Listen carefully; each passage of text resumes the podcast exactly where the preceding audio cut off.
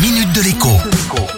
Bonjour à tous. Vous avez peut-être entendu dire qu'en Corée du Sud, deux milliardaires ont décidé de donner la moitié de leur fortune à des œuvres de charité. On ne parle pas ici de clopinettes, mais de plusieurs milliards d'euros à chaque fois. En réalité, cela n'a rien de très nouveau. Régulièrement, partout dans le monde, des personnes fortunées, et pas forcément milliardaires d'ailleurs, donnent un quart, la moitié, parfois les trois quarts de leur fortune à des œuvres caritatives ou encore à la défense de causes auxquelles elles sont attachées.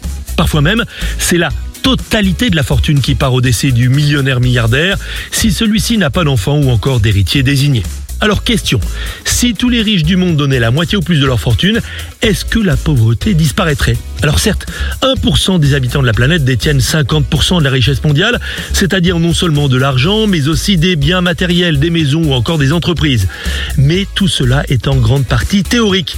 Elon Musk, le patron de Tesla, ou Jeff Bezos, le patron d'Amazon, ne sont essentiellement riches que de leurs entreprises. Revendues ou démantelées, elles pourraient perdre une très grande partie de leur valeur et même pourquoi pas disparaître. C'est déjà arrivé dans le passé. Ensuite, même en taxant à mort les riches, la redistribution de ces richesses ne permettrait pas de changer durablement le destin des plus pauvres. Bien plus que de l'argent.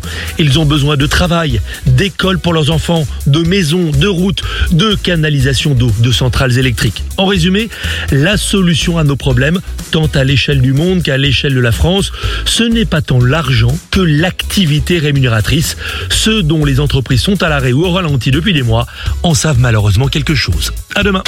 La minute de l'écho avec Jean-Baptiste Giraud sur radioscoop.com et application mobile Radioscoop.